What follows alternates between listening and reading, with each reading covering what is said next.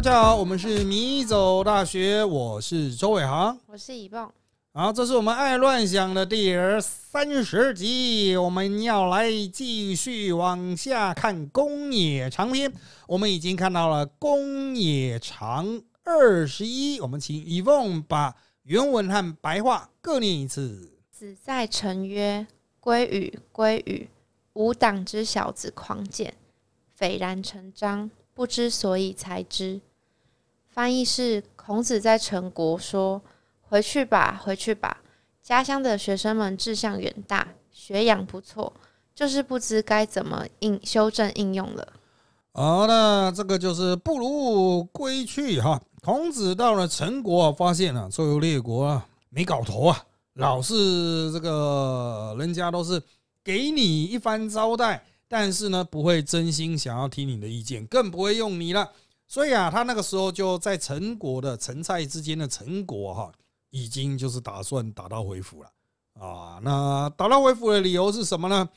我们的五党之小子狂简，他是讲我们乡党啊，我们鲁国小子啊，就是年轻人们啊，我的学生们，我的弟子们呢，志向啊，就是眼光啊，哈，很放很大，也非常努力，狂减啊。当然，狂减现在是讲的好像比较。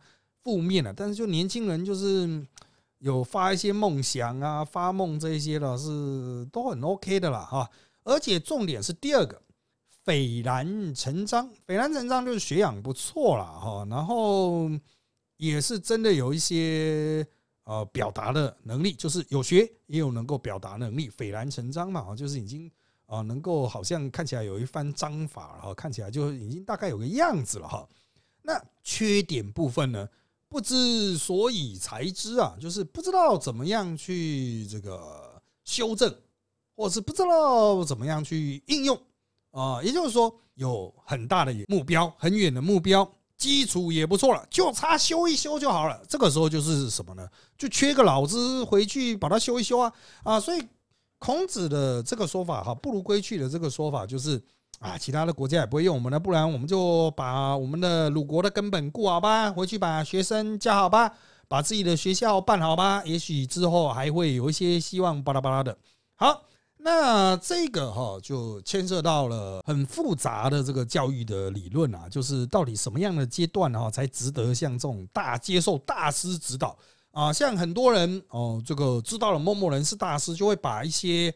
呃，自己的子弟啊送过去，希望就学于其门下。可是你能力落差太大，基础知识不足，找个大师去教你，大师也不见得会教中阶或是初阶的东西吧？大师是教高阶的，所以你应该有初阶、中阶的历练之后，你在大师就是高阶的阶段，你去接触大师会比较好一点啊。那放在大学，现在的大学教育就是。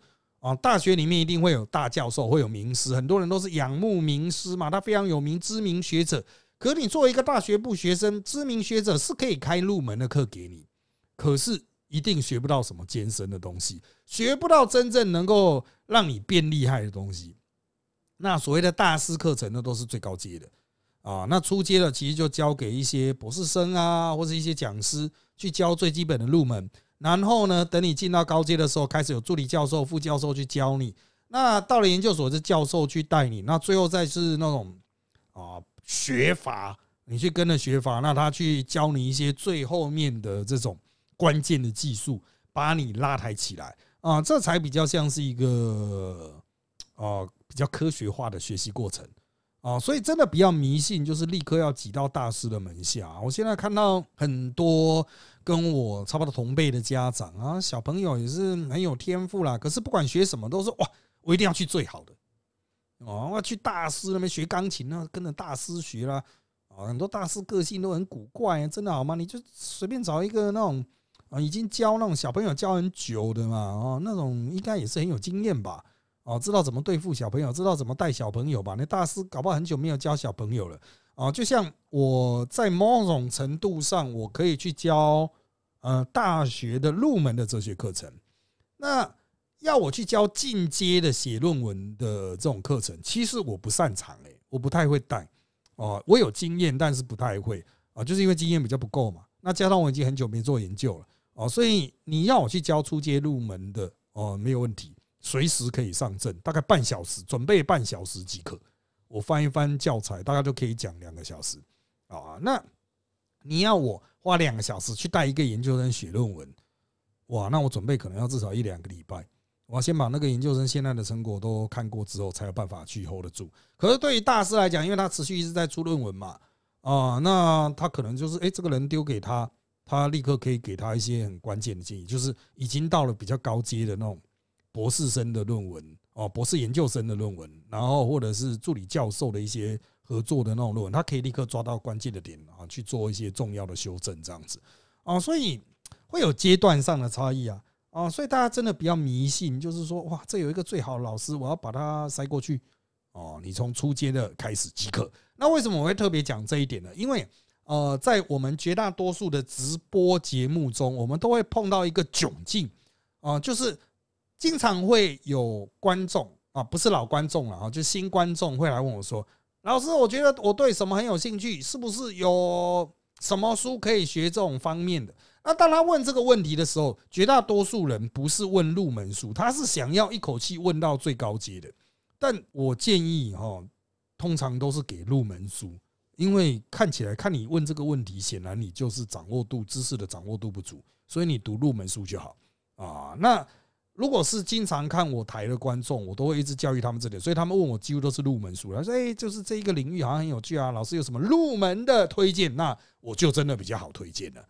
啊，那这个，所以大家千万不要想一步登天了，不要再说什么，哎哎，这个要学康德哈，到底有什么样的书哦？这样子立刻一学一看呢，就可以打通那种啊所有经脉的哈，不可能啊，不可能啊，请你先从一些最基本的概论慢慢去建立一些基础啊。那虽然哲学系的课程设计有点笨，但是因为就我所知了。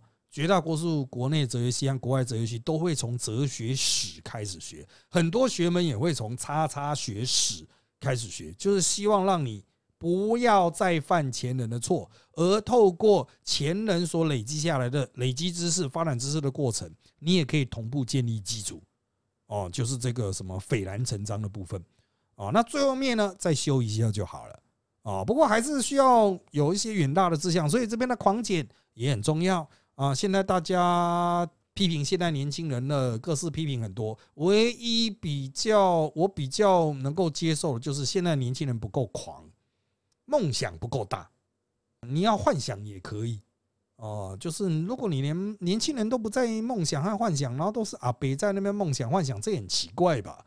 哦，我们这一辈的阿北还经常会想出一些莫名其妙的东西，而年轻人都比较想不出来，我觉得可惜呀。年轻人就是要狂减一点，好吧？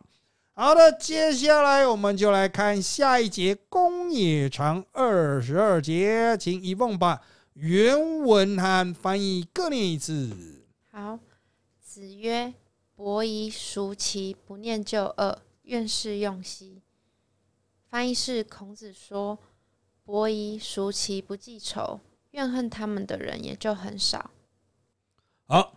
这个记仇啊，我个人超记仇啊，但是呢，啊，有时候啊，这个因为记得太多人了，所以有一些会忘记啊，记仇太久，慢慢淡化啊。那之所以要记仇呢，政治上的记仇，绝大多数都是要报复了啊。我就是看谁不爽，我就是要弄他，我就是要弄死你这样子啊。那当然，这个是我个人的品德上面的缺陷。啊，这个有仇必报不见得是好事啊。虽然很多人就是有恩报恩，有仇报仇啊，但是是不是真的要以牙还牙哈？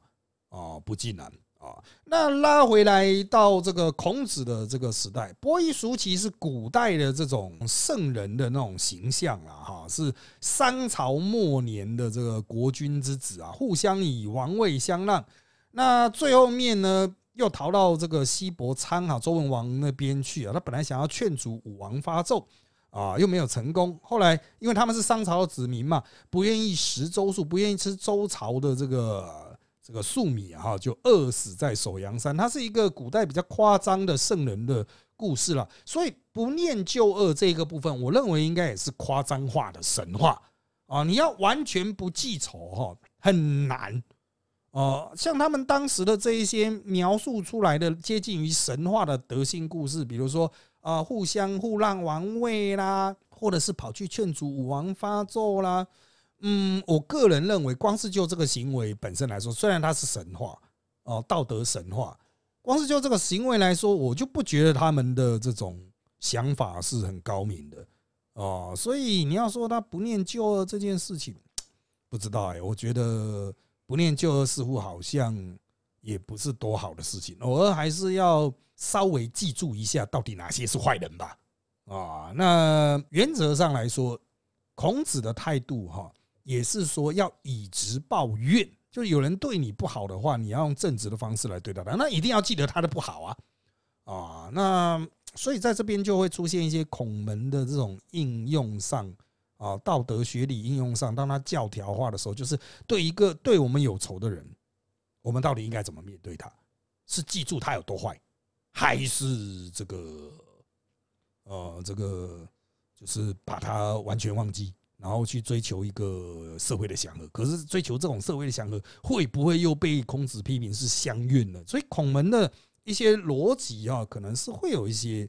矛盾的东西了。好，但是在这边呢，我们就先集中在这个不念旧恶，愿事用兮啊。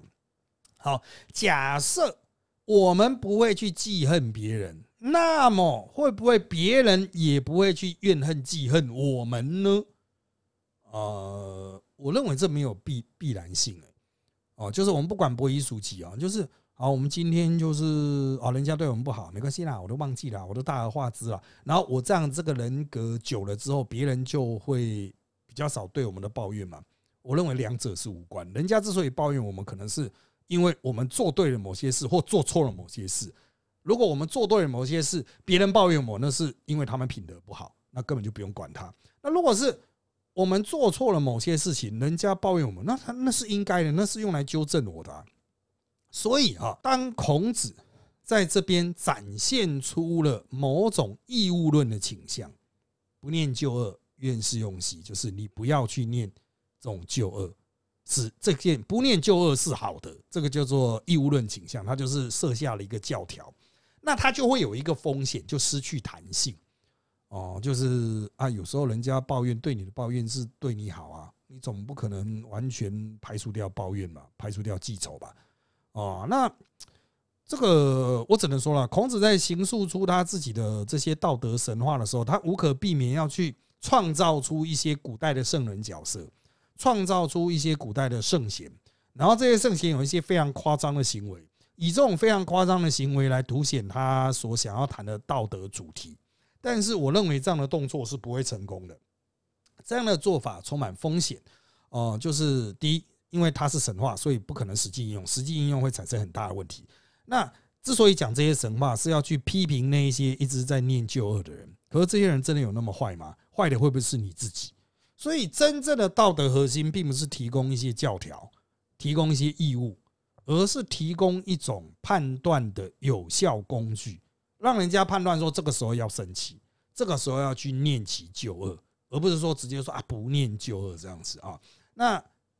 这里也凸显了孔子在《论语》的这个成书的时代，他所传达出来的道德理论其实是没有那么收敛的啊，其实是充满了这种各式各样的破绽啊。那在我们当代哈社会里面，呃，这个我们现在的道德理论其实已经发展到就是比较不会有破绽。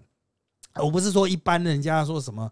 讲的什么《弟子规》的那种要人家背的东西，而是我们伦理学啦啊，我们伦理学者在当代所发展出来的伦理学，其实已经大家会一直骂来骂去、批批评来批评去，所以破绽比较少啊。如果真的有破绽的话，通常都是一些根据你的理论所完全无法解决的问题，那就是会有循环解释啊啊，就是 A 会打倒 B，B 会打倒 C，C 会又会打倒 A 啊。这最具代表的就是目的论打倒义务论，义务论打倒德性论，德性论又打倒。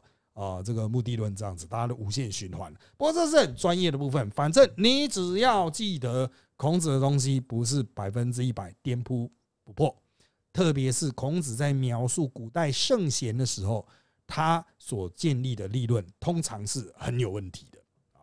好，接下来我们就来看到公冶长二十三，一样，请一凤把原文和白话各念一次。好，子曰：“孰谓为生高直？或起息焉，起诸其邻而与之？”翻译是：孔子说：“谁说为生直爽？有人向他要醋，他家没有食，却到邻居家要来给人。”好的。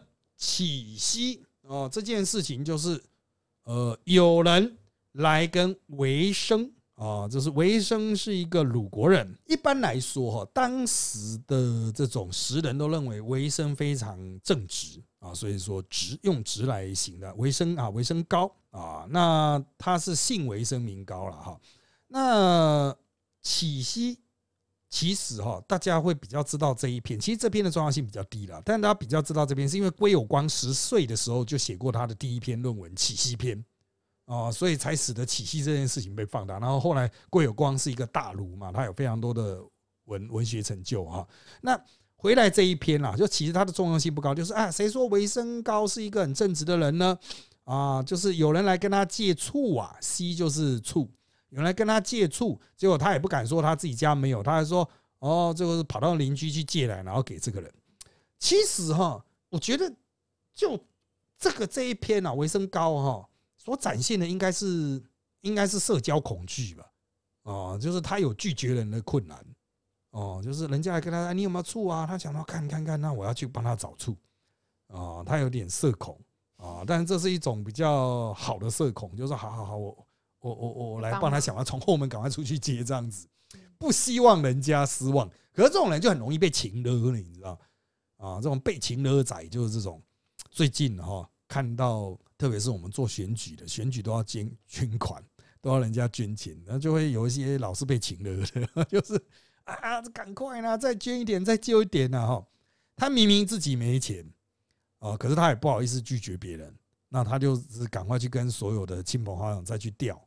哦，看能不能去支持啊？其实这种在社会各行各业，甚至在办公室应该很常见啊。就是他就已经凹不动了啊，那就好好好，那我再帮你想办法。他自己完全已经做不来了哦，那还要再帮人家再去代凹一些事情出来。其实这都不是正确的这种生存之道。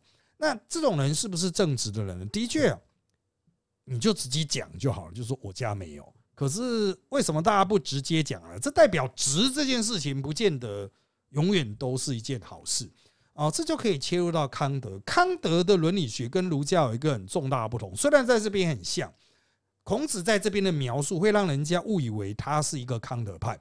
康德就是主张人绝对不能说谎，说谎是一个非常重要的道德义务啊，就不能说谎是一个非常重要的道德义务。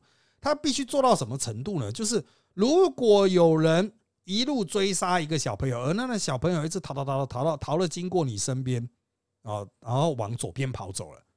好，那接下来这个追杀小朋友的凶手跑来问康德啊，问康德说：“你刚才有没有看到小朋友？”康德会说：“有。”那个杀手问：“那小朋友跑哪里去了？”康德会对他说：“啊，往左边。”啊，也就是说，康德会坚持说实话。可是，在正常的道德判断里面，但这时候怎么都不应该说实话吧？哦，你应该去保护那个小朋友啊，避免这个杀手的追杀啊。可是呢，康德说哈，呃，这个时候就会出现所谓的善意的谎言，而人是绝对不能说善意的谎言，因为一旦开始说善意的谎言，接下来你就会不断的把你的谎言正当化。好，那如果质疑者质疑说，那你康德这个会害小朋友被这个凶手杀掉？那康德说，我会。说真话啊，但是我也会去劝这个凶手不要杀小朋友啊。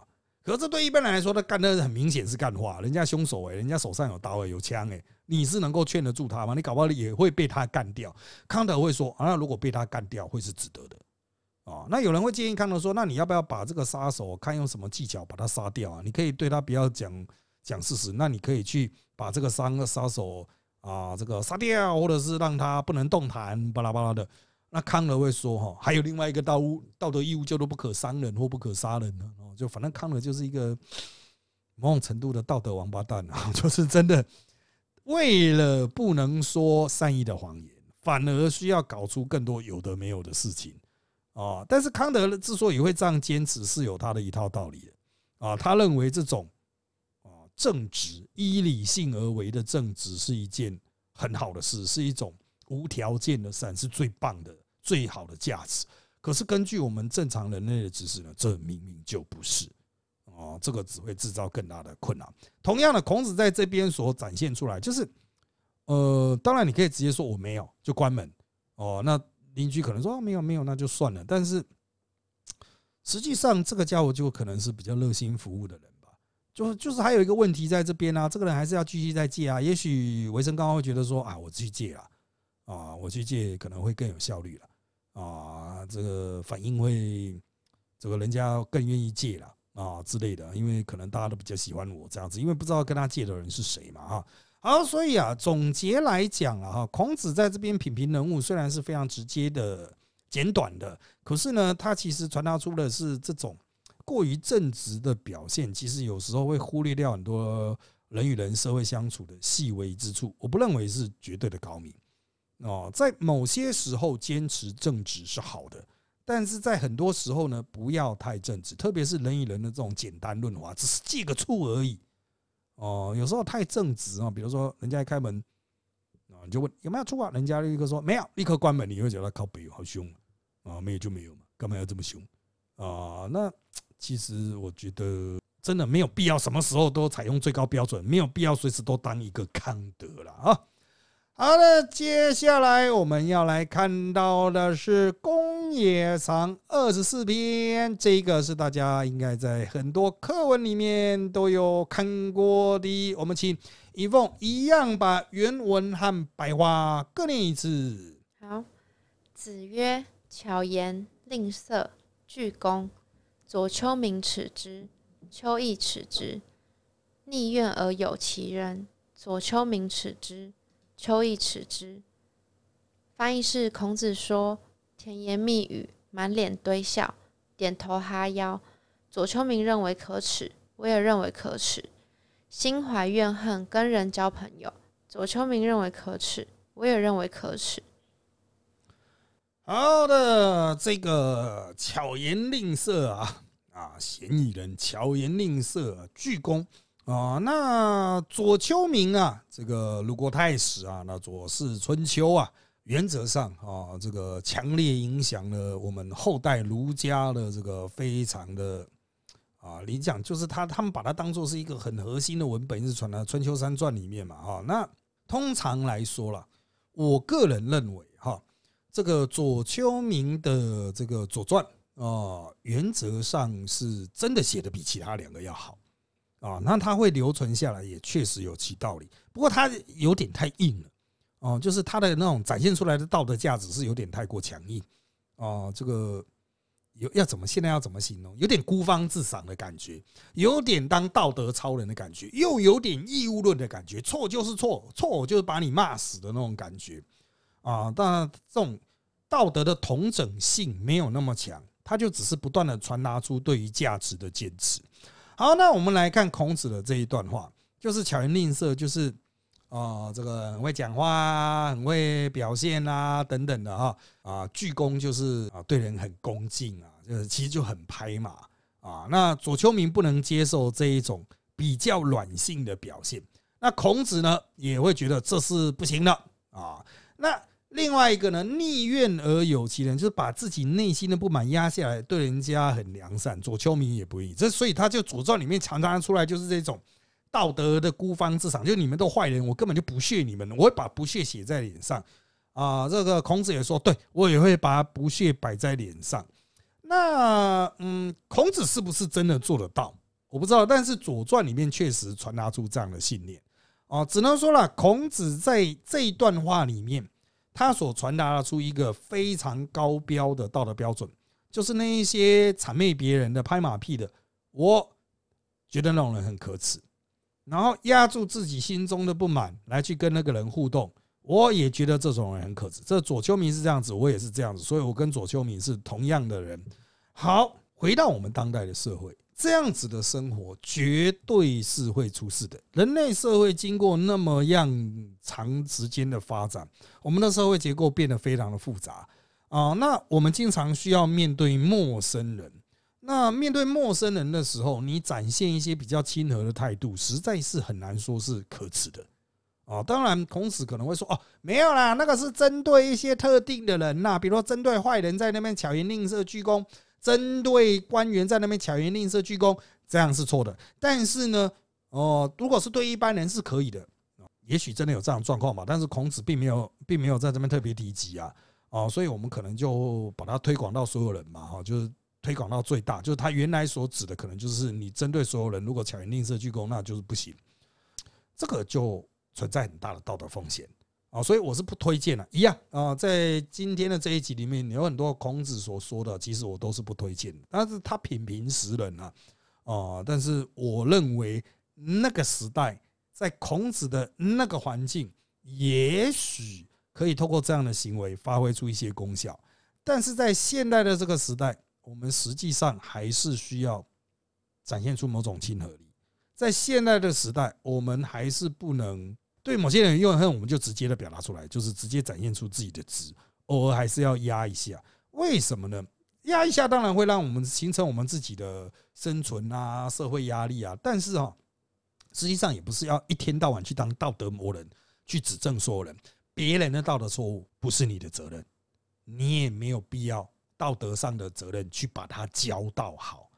你在行有余力的状况下再去劝诫他，所以那边有一个坏人在，不代表你一定要去他的粉砖下面留言骂他，说你要改啊，你可以无视他，你可以不理他。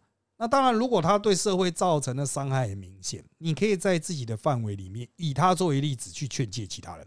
可是对于他本人，你有没有道德上的义务或道德上的责任？要去指正他，要去匡正他呢？我认为是没有的，在当代的社会是没有的。当代社会人这么多，你打开新闻都可以看到一堆坏人，每一个坏人你都要去纠正吗？不可能啊！你只能尽自己的力量而为。那同样在你身边的人，你就一定要去劝诫他嘛？你有你能力上面的差别嘛？